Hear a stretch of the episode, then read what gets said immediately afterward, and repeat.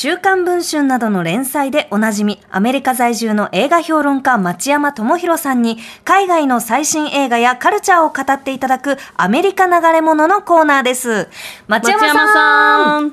はい、町山です。よろしくお願いします。よろしくお願いします。先週町山さんにはネットフリックスで配信中の、えー韓国ドラママスクガールをご紹介いただきまして、はいあの、石山もデカミも見ましたが。大変だったですね。いやいや、9時間面白すぎてもう、面白いバンバン見ちゃった。ねえ、はいあの毎話ごとに、うんここで終わるっていうのがそうなの。しかもネットフリックスって次のエピソードにスキップするみたいな、エンドクレジットを見ずにパッとね、3分ぐらい飛ばせる機能があるから、ありますねもうついつい飛ばしたらもう見ちゃうのよ。そうなんですよ次の輪9に。時間見ました。見ちゃいましたよ。でも、もうめちゃめちゃ今、もう放送をバツッと切って、町山さんと3人でネタバレありありの感想戦した。そうなんですよ。できないから、ん。言えないことが多すぎるけど、ね面白かったです。やっぱりなんかこう自分自身のうん。中にこう根深くあるルッキズムについて考えざるを得ないし、うん。気づかされちゃった。なんか本当にね、うん何かを言ったらんネタバレしてしまいそうになるかうんらすごくモニャモニャモニャっとした感想にはなるんですが、この鏡を見ているような話だなと思いましたし、おーあとすごくかっこよかったですアクションシーンが。ね。そうですね。そうなんですよね。ね。見応えのある、そのなんか、やっぱ韓国の、しかもネットフリのドラマって、うん。こう、はい。まあ単純に多分、お金がちゃんとかけられてるじゃないですか。うん。そのちょっとこうアパートの廊下を撮るシーンでも4カットぐらい使ってうん。この角度から撮るかなすごいなと思ってそれ見応えもめちゃくちゃあったからうん。これはちょっと皆さんも見始めたらもうサクサクだと思うそうな。ですね。なんかいろいろな映画の、あ、このカットって、あの映画のあのカットじゃないみたいなそうオマージュもすごくこう散りばめられていて、うんうん。いやもう紹介していただいて。ありがとうございました。うん。いえいえありがとうございました。最初はね、こう、ママスクを、まあ、被った女性がネットで配信をして、えーまあ、承認欲求を満たそうとするというとこから始まって、はい。その後の展開が全く予想がつかないんですね。そうなんですよ。本当に。ねだからあの町山さんが先週、まあ、あのはい。ラストの方は手に汗握りますよって言ってたのが、そのはい1話を見るだけでは意味がわからないんですけど、わかんないですよね。もうね手に汗握りまくりでした、ね本当に。もう、ねちょっと椅子からちょっと腰がひょっとこう上がっちゃうぐらいの感じでしたね。うんそうそうそうそういつの間にかそのマスクガールを応援してるんですよね。そうなんですよ。頑張れっていになって、最後、最後ちょっと感動しましたよ。そう感動しました。ねねいい話になってるんですよ。そうなんですよ。ねちょっねとまだの方はぜひねネットフリックスで配信中のマスクガールはいご覧いただきたいです。うんものすごく話しにくい映画ドラマですけど、ね、ですよね。えー何を言ってももネタバレになるとそうなんですよ。ね。はい。いや、マスクガールでした。はいで、今日はですね、うんはいえー今週の金曜日9月1日になるんですけれども、はい。あの、関東大震災からちょうど100年目なんですね。うんはい。それで、ちょうどその9月1日に、あの、日本公開になる、まあ、日本映画なんですが、はい。えー福田村事件という関東大震災についてのちょっと映画を、えー紹介します。はい。はい。えーこれはね、僕の知り合いも出てまして、あの、えー水道橋博士が、はい。おう博士。博士が。お、俳優として。うんうん。はい、あの、はい参議院にね。当選した後に撮影してるんですけど、ああそうなんですか。そうなんですよ。はい。で、まあ、彼の俳優としては、な今まで何個かやってきてるんですけど、うんはい今回は一番いいですね。えーはい。YouTube もねあの町山さんのに出られてましたよね。はい。水道橋博士。はい。今、なんか、だんだんリハビリしてますから、ね博士もね。うんはい。で、えこの映画はね、えー実際にその関東大震災の後にあった事件を元にしてるんですけれども、はいえー監督はですね、森達也さんという人で、うんうん。えーこの人ずっとドキュメンタリーを撮ってきた人なんですね。はい。うん。えーオウムとかですね、えーそういったサムラゴーチさんについてのドキュメンタリーとか、うんうん。そういうのを撮ってきた人なんですけど、はい。今回初めて劇映画の演出をしました。うん。はい。で、この福田村というのは実際にあった村で、もう現在はないんですが、うん。えー千葉県の野田市のあたりにあったちっちゃな村なんですけれども、えーそこで、まあ、もう本当に凄惨な事件が起こりまして、えーそれをちゃんと記録しておこうということで、えー作られました。はい。で、まあ、時系列順に、まあ、話をしますと、はいえーあ、そっか。それより前に、その関東大震災というのは1923年の9月1日、えーお昼頃に、ちょうどお昼頃に起こったんですよね。はい。えーで、この話は、そのちょっと前から始まるんですけど、えーまあ、主人公に当たるのが、えー井浦新さんですね。はい。で、彼とその奥さんの田中玲奈さんが、えー朝鮮に行ったんですけれども、えーそこからに、えー千葉のその井浦さんの実家のあるその、まあ、福田村に帰ってくるんですね。はい。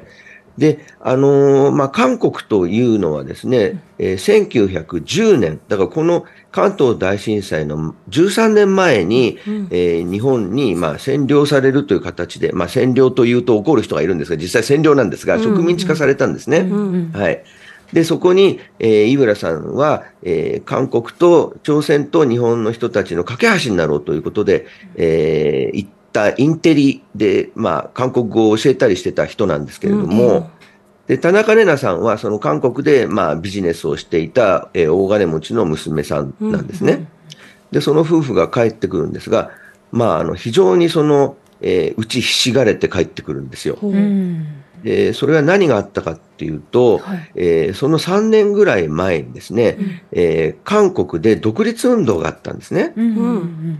で、えーまあ、特にキリスト教の人たち、キリスト教徒の人たちが、えーまあ、日本に対して独立運動をしたんですが、まあ、単なるデモで、えー別に暴力とか何もなかったんですですが、1919年か。はい。それ3-1運動という運動だったんですが、えーそれに対してですね、えーまあ、そのデモの参加者、キリスト教徒たちをですね、えー23人を、えー日本の軍隊は、えー教会に監禁して、うん。えー火をつけて教会ごとを焼き殺したんですよ。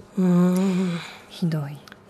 これ実際にあった事件なんですけれども、えーまあ、それに関わっていた、その、まあ、井浦さんは、まあ、挫折して、んえー日本に帰ってくるんですね。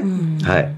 で、あのーその村にはですね、あの、東出さんがいるんですよ。はい。うんいろいろあって、はい。ね、うん。あの、いろいろありましたね。うんうんはい。えーで、彼はその村で村外れに暮らす、あの、えー船の船頭さんなんですね。うんうん。うん。はい。で、彼が、まあ、いろいろ村で、まあ、いろいろ、まあ、村八分みたいになってるのは、えーその、まあ、人妻とエッチしてるからなんですよ。あなんかはい。ちょっとリンクするって言っただけど。いや、いや、なんかすげえなっていうギリギリのことやってるわけですけど。でもね、うんなんかやっぱ魅力のある方ですからね、うんすごく。すっごいセクシーだからね。うん。あの、俺ね、100年前のね、千葉の田舎に、あんなのいないだろうと思いましたよ。まいいたかもしんないですよ。あ、まあそうですよね。ああいうようなそのなんかいわゆるねセクシーな男性っていうのはいつの時代もねいるいるあんなのいたら大変なことになっちゃうんじゃないの？もう。いや、どこにいてもね、そうそうどの時代でも持ってちゃうのよ、ああいう人は持ってっちゃうんだねえ、もねう。ととんでもない危険な男がいるわけですよ。ね。で、えーそこにですね、えー讃岐の方から、だから香川県の方から、あの、行商に、薬の行商に来た、その人たちがいて、それがあの、長山瑛太さん率いる薬売りなんですね。はい。で、えーその頃薬屋さんっていうのはそんなになくて、うんえー薬とかはまあまあ行商してたんですけどね。はい。で、この人たちがどう絡んでいくかってことなんですけども、はい。えーそうそう、あともう一人ね、忘れちゃいけないのは、コムアイさん。おおあの、元水曜日のカンパネラ。カンパネルラの。はい。はい。えー彼女が、その、福田村の、えー奥さんなんですけども、うんえーまあ、旦那さんが、まあ、軍隊に行ってて、その間に、その、東出さんとできてしまうんですね。で、それがバレて村にいづらくなってるとね。うんえーそういう人間模様があって、で、あと、ピエール滝さんも出てます。おお滝さんも、うんいやすごいですね。なんかね出演者のラインナップが。素晴らしい、はい、いねろいろいろいろと問題のある。ラインナップですが、いよいよ。ね。はい。素晴らしいですよ。素晴らしい。皆さん素敵な俳優さうん。ん。江本はい明さんも出てらっしゃる、ね、うん。そう。滝くんは、あの新聞社の地元の新聞社のまあ編集士官なんですけど部長なんですが、えー過去にですね、まあ自由民権運動に関わっていて挫折して、うんえーもう政府の言いなりになって、えー記事を載せているいるまあ挫折組なんですね。うんはい。で、そういった人たちがいる中で、えーまあ、関東大震災が起こるんですよ。で、そうすると都心の方でですね、えーその頃、あの、韓国、朝鮮の人たちが労働者として働いてたんですね。はい、えーまあ、仕事を求めてこっちに来てて。うんで、その人たちが、えーまあ、暴動しているという噂が流れるんですよ。ほで、それはまあ、その前に独立運動がね、あの、あったから3年前に。うんうんそあの4年前かに、それで、まあ、彼らがその、まあ、関東大震災の、まあ、災害に乗じて、えー何かをするんじゃないかという恐怖で、そういう噂が起こっちゃうんですね。うんううんんで、それが、えー千葉の方にも流れてくるの、来るんですが、えさらにひどいのは、新聞がそれに加担しちゃうんですよ、当時。ええええメディアがデマを広めちゃうってことなんですか？そうなんですよ。ええで、これ、滝さん扮する、その、まあ、新聞記者のところにもそれが来るんですけども、うん。それは内務省っていう、まあ、今はない機関なんですが、政府の方が、やはりその、えー独立運動があったんで、政治的な意図で、そのデマを広めちゃうんですよ。うわうーん。ーこれ大変なことで、日本の新聞みんなそれに関わったんですよ。ええで、その、まあ、福田村というのは田舎なんで、ええね、それでまあ、野田市っていうのは結構、まあ、はいなんていうか、大きい、えねえ産業があるんで、醤油とかね。はいで、そこには朝鮮の人もいたんですけど、福田村には全然いないわけですよ。ん彼らは全く朝鮮人、韓国人っていうものを知らないんですよ。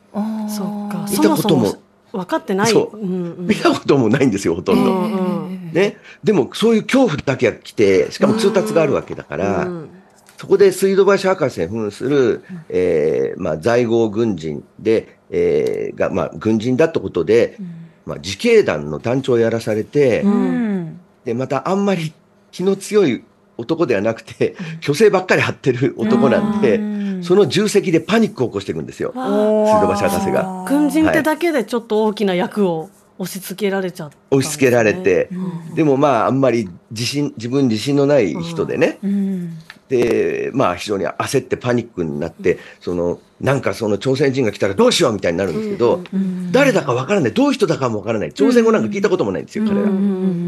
ね。で、そこに、香川県から来た行商人が出くわしちゃうんですよ。ほうほうん。ね？はい。その頃の日本っていうのは、東京だといろんなあの地方の人が来てたんですけども、ええ。田舎の人たちは、香川どころか関西弁も聞いたことないんですよ、千葉の田舎の人。もうすごくこう閉鎖的な環境でずっとやってきたってことですね。そうなんです、うん。今、関西弁ってテレビやラジオで芸人さんがいっぱい喋ってるから聞くでしょ、はい、聞聞ききま、す。聞きます。その頃ラジオないんですよ、まだ。うそうですよね。なんか本当に自分の生活圏内のことしか文化として入ってこないから、入ってこないですよ、当時は。うんうんだからもう関西弁だろうが、その香川弁だろうが、うんその朝鮮語だろうが、とにかく自分たちの聞いたこともない言葉なんですよ。うん。そっか。なまってると日本語じゃないかもみたいな。自分が知っていることのすべてが日本になってるってことですもんね。そうそう、ね。自分たちの近所のものしか日本じゃないから。で、その、えー行商人の、えー一団を朝鮮人だと思い込んで、で、まあ、みんなで取り囲むんですね、武器を持って。農具とかうん。竹槍とかえーそういったものを持って、桑とかね。うん。えーで、えーどうしようってことになるんですね、今度ね。うんうんで、日本人だったら、あの、こういう言葉が喋れるはずだって言うんですけど、なまってるから、これは違うんじゃないかってなるわけですけど、うん。で、それ囲まれた、100人以上のその村人に囲まれた、えーエイタさんたちははい。9人なんですが、うん。えそのうち女の人が3人かな。えーそれでちっちゃい子が3人いて、うんで、しかも女の人の一人は、そのエイタさんの、えーお子さんを妊娠してるんですね。うんうんで、しかも血のみ子も抱えてるんですよ、1歳ぐらいの。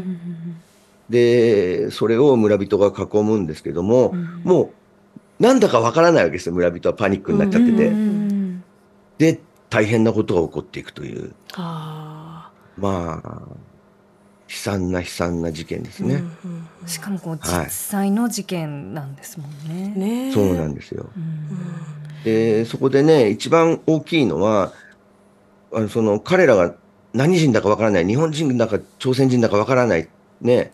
で、もし日本人だったら殺したら大変なことになるぞって言ってるんですけど、そこで、ね、じゃあ朝鮮人なら殺してもいいのか？うん。いやそうですよね。そうそもそも。そうなんですよ、うん。その自分と文化が違う言葉が違うからといったって、やっぱり人は人人間でやっぱり私とあるいはあなたとこう同じような、ね。まあ、別の言葉とか文化を持っているけれど別まあその同じ生き物だから相手を尊重しなきゃいけないけれどパニックとかデマとかって本当に、うん、その冷静じゃなくなっちゃうというか、うん。はい。ね。メディアがそこに加担してるんだっていうのをなんかすごくいろいろ考えちゃいますね。ね新聞社はね、そのくらいの頃からだんだんだんだんあの政府の言う通りの記事を書くようになってっちゃうんですよね、日本はね。ん。で、関東大震災が起こるまでっていうのは、実は日本ってすごく自由な国だったんですよ。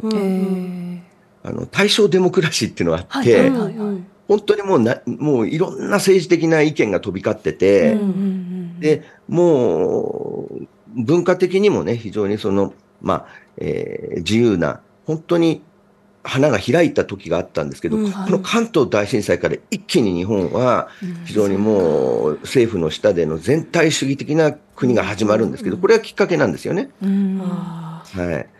で、えーで、まあ、この映画を撮るということは、すごく重要なことで、うん。というのは、今でも、うん。その、関東大震災の時の朝鮮人虐殺は、なかったって言ってる人たちがいっぱいいるんですよ。ーうんいますよね。ね、ウェブとかだとねう。んうんうんそうなんですよ。で、まあ、実は1980年代ぐらいまでは、あんまりそのことは語られなくて、うんで、この福田村事件も1980年代に徹底的な調査が進んで、全部事実関係がはっきりしたんですけど、ええで、まあ、あの、東京のあちこちにそういう虐殺事件があったところに慰霊碑とかが建てられたんですね。うんうんでも今、それを否定して、その慰霊碑を撤廃しようとする、まあ、右翼の人たちもいるし、うん。で、あと、ずっと東京都の都知事は、えーまあ、そういうことを二度との虐殺の被害者に対する、うん。えー追悼を個別に行わないと。うん。いやこれ本当にね。その毎年ニュースになってますけど、どうしてって思いますね。ね、うんどうしてっていうのも申して私はその、はい。なんかすごい言葉選ばなきゃいけないとは思うんですけどなんはいかどの層に支持されたくてうん。かたくなに送らないんだろうとは思いますね。うん。やっぱりそういう層に支持されたいんだと思うんですけど、うん。なんかね。そういうことをやっぱり否定したいっていう人たちがいるんですようね。うん。はい。いやででも確かに信じたくない事件ではありますよ、そのなんかうん。ね、あはるかそうなん100年前とはいえ、うん。こんはないことが起きたんだっていうのは、でもね、実関係だからそれはやっぱり日本人はこういうことをしないんだと思い込みたいんですけど、うん。どんな人たちでもします。